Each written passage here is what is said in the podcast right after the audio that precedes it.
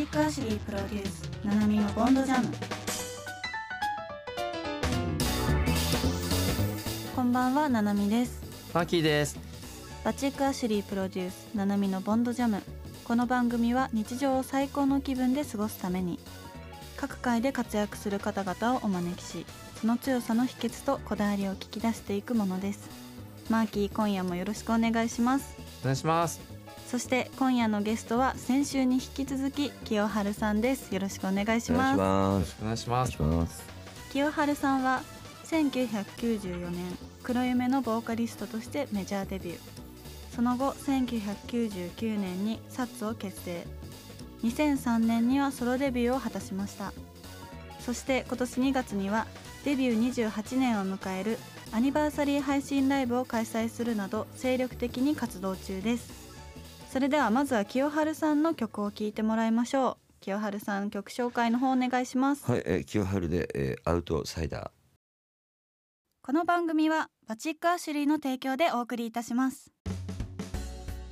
バチックアシュリープロデュースナナミのボンドジャム。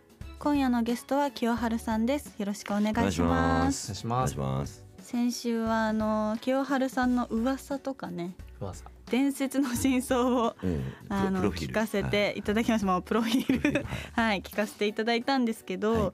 えー今回はですね、えー、とこの番組がこだわりの革製品をプロデュースしているバチックアシュリーというう、ん、さっき見ました。はい。あのホームページで。はい。が提供しているということで、えー今週は清春さんのこだわりに迫っていきたいと思います。うん、はいまずはあの本当に単純なんですけど清春さんがこだわっているものとかってありますか？僕こだわってもう洋服全般大好きでアクセサリーとか、もうそのうーん好きなですね。そのむなんか身につけるものはあの、はい。若い頃に好きだったものをずっとつけてるんじゃないなくて、うんえっと年相応でその中でも20代30代40代50代でその中でこれはありなんじゃないかっていうぐらいののは気にしながら、うん。はいですね。いやでも素敵じゃないですか。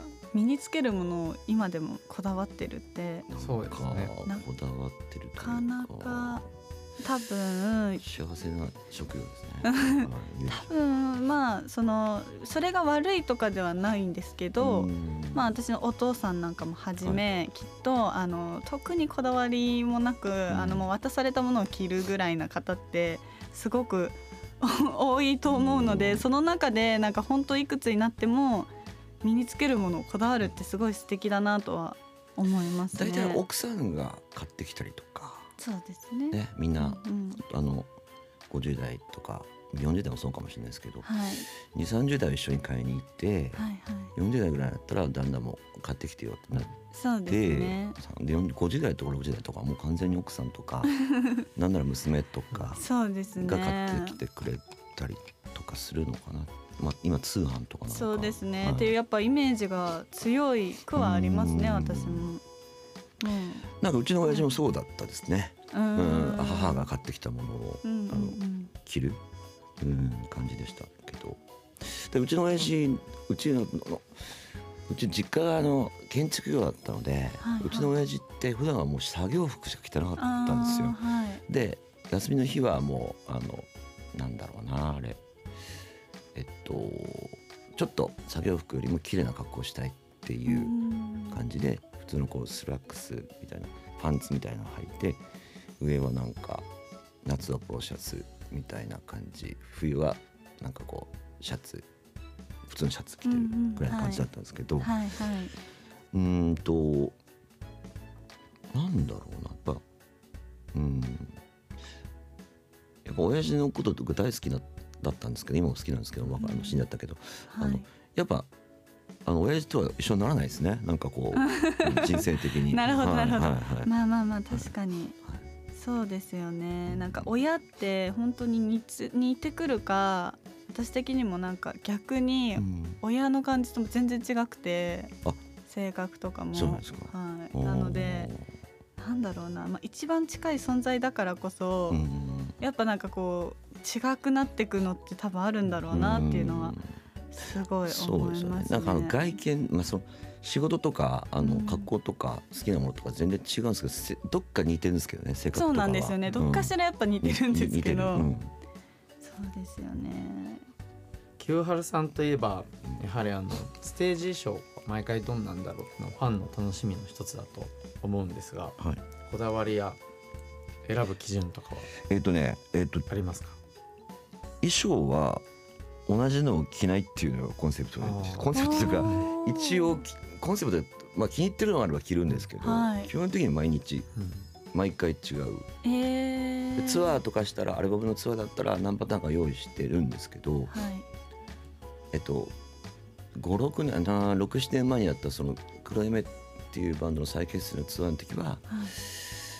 えっと50本ぐらいあったんですけど10着ぐらい用意してこう回していくんですけど飽きたらもうもうあれですね。その場所で買うです。えーはい。すごいですね。だから新新品も古着も全部買います。その関係なく。でそれを着るっていう。でソロになっちゃうともうもっとこう顕著であのもうツアーの前によ衣装はあんま用意しなくてうんそのその日に買うっていう。えー、着る服をもうその、とこでもう地方とか行ったらその地方のそうですね。お洋服屋さんで東京で買う場合もあるけど。うーん特に名古屋大阪地方行った時はめちゃくちゃ買いますね。東京では普段買うんですけど、はいはいはい、うん。名古屋だとどういうとこで買われる？名古屋古着は大須ですよね。そあのあとはまあで大体今大須になってきちゃいましたよね。清春さんが大須を歩いてることがじゃああるんですね。あります。大須というかええ。あの大須の商店街も別に歩きますし、はい。あのきれいめな大須あるじゃないですか。そのなんていうのかな。えっ、とあのアンダーカバーとかあるそのあたりなんかあるんですよ。そのなんかちょっとよくわからないけど。そのきれいめな大須っていうか。マーキーしかわかんないからね わかるよね。あ私そう神社があってきれいめな大須がある。綺麗めな大須ちょっとアンダーな大須はいあるんですよね。うんうんうん。商店街そうなるほど。はい。そこ行きますね。うーん。栄とかあんま行かないあのサングラス買いに行くわ。なんか、いつもサングラス買いに行く店がある。名古屋に。グラスっていう店グラス。僕もグラスで買いあました。本当ですか？あの社長はおーお友達ですよ。あそうなんです。めちゃくちゃ大通り沿いの連絡先も知ってます全部。で完売した商品とかあると連絡してちょっとちょっと取ってとかっつって、はいえー。あの東京で完売してるとか。あと、うんこのブランドのこれ。はい。いますね。なんか。グラスか。もう聞いてる方とかいたらさグラス行くよね絶対。あちょっとこれうん。あれですね社長に言わなきゃダメです、ね、言わなきゃダメ。は いめちゃくちゃ面白い社長。あそうなんですか、バチックアシュリー。こう仕事でこだわっていることとかってあったりしますか？えっと好きなことしかしない、これは今だからじゃなくて昔からです、はい。うん。で好きなことしかしないようになれるようになりたかったです。早く。その。んでも多分若い頃から本当にあんまり嫌なことしてないのでそその先週のその事務所に入らなかったことも含めて、うんうんただデビューの時だけ変な衣装着せられましたか変な衣装だった。ねあのなんか気になりますね。なんかそれやっぱりレコード会社の人が頑張ってしまってはい。その勝手に絵コンテみたいに書いてきて、はいはいはい。だからそもそも衣装を作られるっていうこと自体が僕その買ってきたものじゃなくてそのスタイリストとかじゃなくて衣装を作られるっていうはい。そのこと自体がもうクエスチョンだったんですけど、はい。僕らは。でもなんかやっぱりせっかく作ってくれてその作ってくれる人たちもいい人だったんでやっぱ着ちゃうっていうかうん。そのあの時さデビュー目の一発目のポスターはすごいあの黒歴史ですね、黒歴史。そうなんですね。ちょっと改めてそのあの2パターンあるんです。よそれが、はい。なんかあんまネットでも出てこないけどあ2パターンってはいはい。なんかこうふわふわのフリルのなんかこうなんかこうちょっとフリルっつってもこう例えばジョニー・デップが着てる感じだったらいいんですけど、はい。もっとこうなんかオーガンジーみたいなさふわふわなあーはいはい。なんかはい飛んでっちゃうみたいなそれ着てる時があるんですけどそれはもう本当にもう抹消したくて。でよく何周年とかではい。写真使っていいですかとか、はいはいはい。動画とかあるじゃない？YouTube も含めて、はいね。もうその場面はもう極力ことごとくあの削除してますね。なるほど。まあ確かにデビューの時のものだからそうですね。ずーっとついて回りますついてもんね回るんですよね。そうなんですね。確かに。でも好きなことうんだけをできるように気をできるように。なれる人そういう人生っていうか、まあ皆さんねあの、はい。まあ同世代の人から聞いたらちょっとそれはもうなんて馬鹿げたことだと思うかもしれないですけどみんなやっぱり嫌な仕事も当然して会社の中で、あのうん。入りたい会社に入れる人もいればそうじゃない人もいてまあなんかみんなね頑張るじゃないですか。家族のためとか、はい。自分の将来のためとかっていうもちろん僕も頑張っていたと思うんですけど、やっぱミュージシャンだったりアーティストだったりロロックだったりとかするのでそのやらされてるっていうことをうんファンに見せたくないっていうのもあったりとか自分的にもそれは違う。せっかくその道を外れて自由にやってるんでその新しい世界に、まあ、音楽って世界に行ったのにかかわらず不自由になっちゃうっていうのがちょっと不可解だなと思って。うんはいはいはい僕もなんかこう自分なりにやっぱこういう世界を作りたいっていうのがあってやっぱ社長になったんですけど、うん。若くして。なねなんか頑張っ本当に。ただやっぱり大人になっていくっていうか自分がこうやりたいと思って社長になったはずなのに、うん。なんか周りに合わせてやりたくないことをどんどんやってって部下とかね部下そうとかもですね含めて。でなんか本当これ違うんじゃないかなって一時期本当にこう鬱になりかけるって言ったら言い過ぎですけど、うん。これやっぱ自分の好きなことをすべきなんじゃないかなと思って、あの結構悩んで今はそれがうまくいってるんではいあれなんですけどすごい悩んだことがあってそれとちょっと照らし合わせて聞いてたからうん。なるほど。だだあなんか黙っちゃ黙っちゃって。うん。染みてたんだね言葉が。し染みてきちゃって染みてきてたんだね。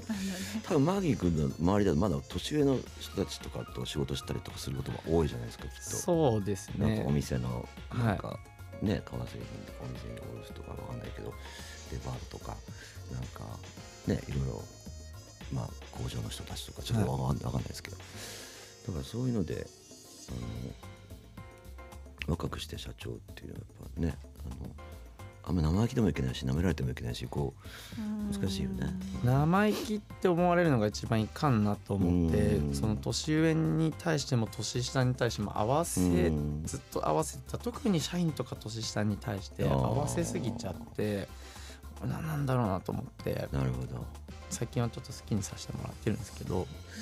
あ、そうかもね。なんか年下のミュージシャンとかも逆に気遣うもんな俺もな逆に。うん。先輩の方がなんか楽っていうか、うん。なんかうーん。なるほどね。う。ん。わかりますちょっと。うん。なんかこれは私個人も知りたいというか多はい。分リスナーさんも聞いて聞きたいと思うんですけど、恋愛ではい。大切だなと思うことってえー、そう女の子っぽい。何ですか？女子女子質問。結婚生活も含めどうですか？あきらさんこれ。僕年本当近いですよ。あそうなんですね、シンプルに返されました。恋愛で大事なこと女の子が男の子が。えーいやもう本当にあの清春さん自身が思ってることで。えー、マーキー君とはその話話し合いましたもう話し合いました？なんかなん話しましたよね。ね。もうあのえー1回目でお互いはこういうのがいい、でマーキーの覚えてるけど私は何言ったかは別に自分で何自言ったか覚え立てないな自立した恋愛をしたいあまあそうだそうだそうだ。ああ女の子が。ああそうです。いいあのなんですかね。えーっと自分もそうですね。なるほどなるほど。私はうんまああの相手とかではなく自分の人生はしっかりやりつつパートナーを選びたいってなるほど。いうまあそののが昔でいう共働きみたいなまあまあまあ、簡単に言っちゃうとそうなんですけど、その苦しいからやってるんじゃなくてそうですね自分の人生を楽しみつつ恋愛したいなっていうのうん。がちょっとあって今なんですけど、僕はなんか奥さん専業主婦ですけど、はい。ぼぼまあ、僕らの世代でいうとそういう風だったんで奥さんの考え方の考え方もそうなので、はいはい。だけどやっぱそう社会からこう遠くなっちゃはいって、はい。友達とか趣味とかいっぱいあればいいですけど、うん子育て、はいうんはいはい。育児っていう時になるとはい。一瞬その社会からこう離れる場合があるじゃないですか。はい。だからそのために僕は女の子は同じ意見では働いてるで必要とされるっていううんのがあのあらかじめその前倒しでその必要だっていう気持ちはすごいわかります。うんうんその女の子が思思ってる。はい。でも初めからでもやっぱり男の子も女の子もやっぱりいろんな種類がいて初めからね、恋愛重視で結婚したら専業主婦になってっていう人もまだあの世代問わずいるし、男も、うん、男はは女の子は働くなっていう人もいたりとか、うん。いや働いてくれよっていう人もいるし、はい。これはめちゃくちゃ分からないですけど、まあ、相手がどう出るかで好きになっちゃった相手がどうどういうふうに出てくるかっていうか、まあうんすぐは考え方って分かんないので何年かしないと実は。あのその時はいいよいいよって好きだからお互い好きだからあの、うん。じゃあ働いていいよとかえっ、と僕が食わせますみたいな。もうはい双方の意見があったりとかするんだけど結婚して何年か一緒に暮らさない結婚でもなくてもいいけど例えば何年か一緒に暮らしてないとあの暮らさなくても一緒にいないと本本性って分かんないんでそこですよね人生のあのそうですね。くせ者くせ者というか。あのあれ最初はこうやって言ってたんだけど、はいはいはい。なんか実はこうだったっていうのが怖いですよね。大好きになっちゃった後にさそれ言われちゃうとっていう。う、ん。だからそれは僕は娘とかにも言ってます。なるほど。なんかいろいろやっぱ娘も就職ん？下の子が来年し今年内定が欲しいのかな？はい。こうだから仕事をやっぱしてしたいっていううん。ことなんですけど、はい。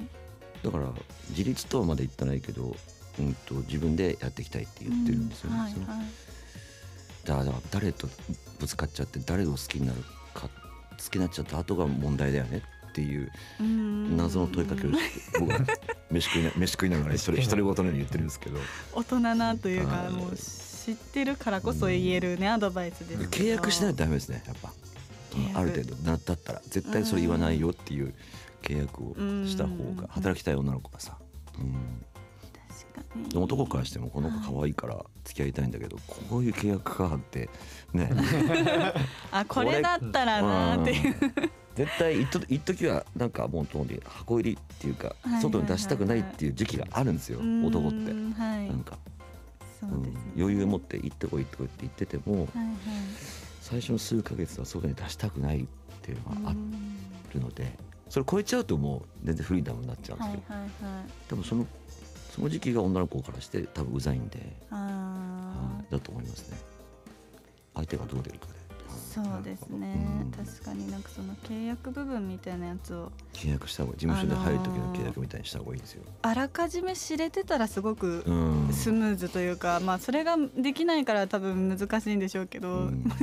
ね誰か新しく恋愛するってなった時にうん。それが知れたらすごい楽というか、ですけどね。多分このコロナ禍の中で、はい。そのずっとネットフィリックスとかずっと見てるんですけど、はい、やっぱその海外ドラマとかで言うと、まあ、ドラマの中がリアルかわからないですけどやっぱこうなんていうんですかね生き方が合わないっていう離婚のパターンで一番多いんで、はい。浮気がどうこうっていうことよりも向こうで言うとそのうーん確かなんかでリアルだなにいやなんか考えさせられますね。あ そんな感じねその時でも尽くすのがね好きというかあ M なんですね。相手のマーキー M なんですかね。マーキー。の M だ、うんでも相手のためにねしてあげるのがすごい好きでそれがこだわりって言ってたんでん。すごいなと思いました本当に。あなるほど。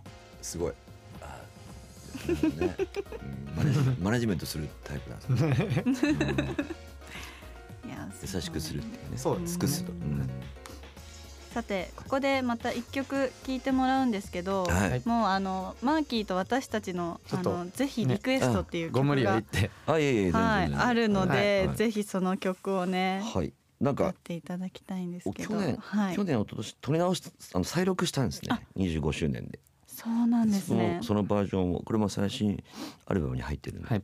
聞いてください「キュアルで、えー、忘却の空」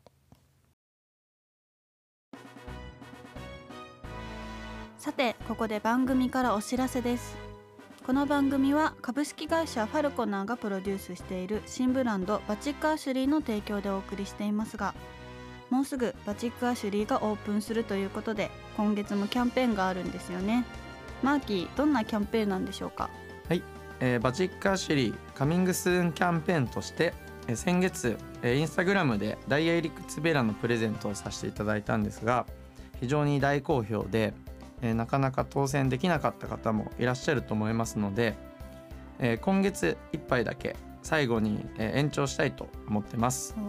ご希望の方はインスタグラムで「ハッシュタグ #7 ジャム」を検索いただくと僕清水正樹のアカウントが出てきますので、えーそれをフォローして投稿欄に、えー投稿に「いいね」を押してください、えーそこから抽選で毎週1名様にダイヤ入り靴ベラをプレゼントさせていただきますプレゼントの当選は、えー私清水正樹から DM でお知らせいたします。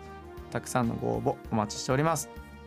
いやー大好評だったんですね、そう思ったよりあの応募いただいて嬉しかったです。いやー、うん。でも私も一つプレゼントしてもらったんですけど、本当にかっこいい。もうとりあえず見た目もねかっこいいし、サイズ感もすごく良くて、でダイヤ入り靴べらなんてなかなかね、持ってないですからね、本当それこそあの本当に大事に私も使わせていただいてます。ありがとうございます。ありがとうございます。はい。じゃあね、あのご応募の方お待ちしております。はい。で私からなんですけど、うん。えー最近ですね、ツイッターであの私個人のツイッターはあの以前からやってたんですけど、あのスタッフ公式ツイッターっていうのが新しくできまして。はい。えー、とツイッターで「ななみスタッフ」ってあの検索してもらえればあの、はい。その後に「過去公式」っていうのでもうあの、うん。あると思うのでで一番多分私のテレビ情報とか出演情報が早いのがこの公式のあのスタッフアカウントだと思うので、はい。ぜひあの出演情報書いてあるので皆さん見てみてください。スタッフではい、はい、はい。ぜひあのオフショットとかもねあると思うので、はい、ぜひ見てください。はい。それではバチックアシュリーカミングスーンキャンペーンをよろしくお願いします。よろしくお願いしますキャンペーンはインスタグラムでハッシュタグ7ジャムで検索してご応募ください。たくさんのご応募お待ちしております。お待ちしておりますバチックアシュリー。ここで清春さんからお知らせがあればお願いいたします。特にないですねおお、はいあのはい、まあいコロナが終わるまでははい配信ライうんブストリーミングのライブを毎月やって最新のあの歌唱というか、はいをおお伝えしているぐらいですね。はいあのあれですよね。清春さんのツイッターとかで、そうですね。あの SNS はい、SNS でとかあの載ってるみたいなのでね、うんぜひ見ていただきたいですけはいど。何もしてないですね。してないは絶対違いますね。何もしてないですね。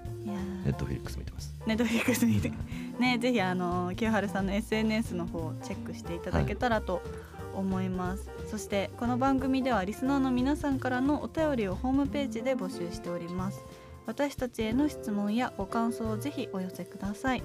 またアーカイブを YouTube にアップしているのでもう一度聞きたいっていう方や聞き逃しちゃった方などいたら「ナナジャム」もしくは「ボンドジャム」で検索してください、えーそろそろお別れの時間ですが、い。っぱい喋って最後面白かったですね。いや面白かったですね。い。や恋愛話若いことするたまないですから嬉しい。ですね。いやむしろ私たちは清春さんのね聞けて嬉しかったですけどね。もうもうでもうんどっちかっていうとめちゃくちゃやってた方なんで私 ね本当に楽しかったのいかがでしたかマーキーは？いや清春さんは告知ないっておっしゃってたんですけど、はい。僕からはちょっと自叙伝あ清春さんの去年出てますんで、はい。去年、はい。最新じゃないんですけど皆さんに。春です。いやこれ僕も本当おばあちゃんが晩年の時に海外の仕入れで日本帰れなくて、海外いる時におばあちゃんにもし何かあったらどうする？なるほどなるほどなるほでもじゃあ会社辞めろってことか。っていう仕事とその大切なもののどあの選択を迫られたと選択というかバランスですごい悩んだ時期があって、で清春さんの、まあ、お父様の話うんと当時のやっぱ忙しかった仕事の話とかも書かれているので、ぜひファンの方には読んでいただきたいなと。思いましたありがとうございます。であの私たちがね今1312回目ぐらいなんですけど、い。さっきも話したんですけど、今日盛り上がった方あのー盛り上がった方ですか今日？いや盛り上がった方ですよ。すごく。あの途中なんかマーキーが染みちゃってたの染みちゃってでた。そうなってたんですけどえーあのだいぶ見ちゃってた見ちゃってた。そうなんですよ。なのであの私たちもこれからねあのラジオもっと頑張っていくのでいやいやいや。ぜひあの、はい。全然もお時間ありましたら、うん。あの遊びにまた来てくださうい YouTube 聞きますよ。YouTube 聞きますよ。YouTube, YouTube も聞いてください。ははい、それでは、えー、清春さんありがとうございました。このお時間のお相手はななみとマッキーがお送りしましたそれではまた来週このお時間にお会いしましょう。さようなら。さよなら。この番組はバチックアシュリーの提供でお送りいたしました